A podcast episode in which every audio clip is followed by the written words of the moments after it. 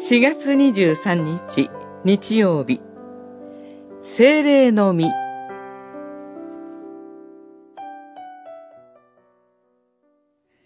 これに対して霊の結び身は愛であり喜び平和寛容親切善意誠実入和節制です。これらを禁じる掟はありません。ガラテヤの信徒への手紙、五章、二十二節、二十三節。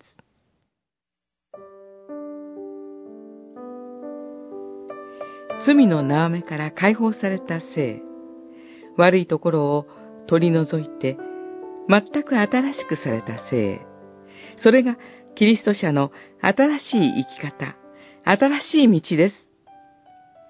この道を私たちはどうやって見出し、力強く歩むことができるのでしょうか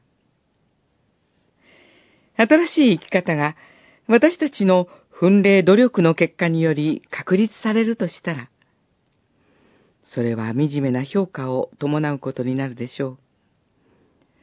私たちの力など、大したものではないからです。罪との戦い、この世の霊的勢力との葛藤で、いつも敗れています。挫折と失敗の連続です。そして、自己嫌悪が山積します。しかしそうではありません。そうであってはなりません。精霊は私たちのうちにあって、私たちを生かし、動かし、促し、変えていかれます。肉は、醜悪なものを私たちのうちに積み残していきますが、精霊は私たちのうちに働き、大きな果実を残していかれます。私たちのうちに起こされる、パウロが列挙している大きな驚くべき変化こそ、私たちに対する精霊の豊かな価値ある賜物、贈り物です。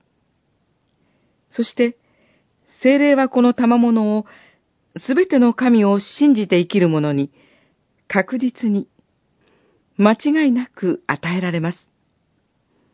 私たちは受けるのみです。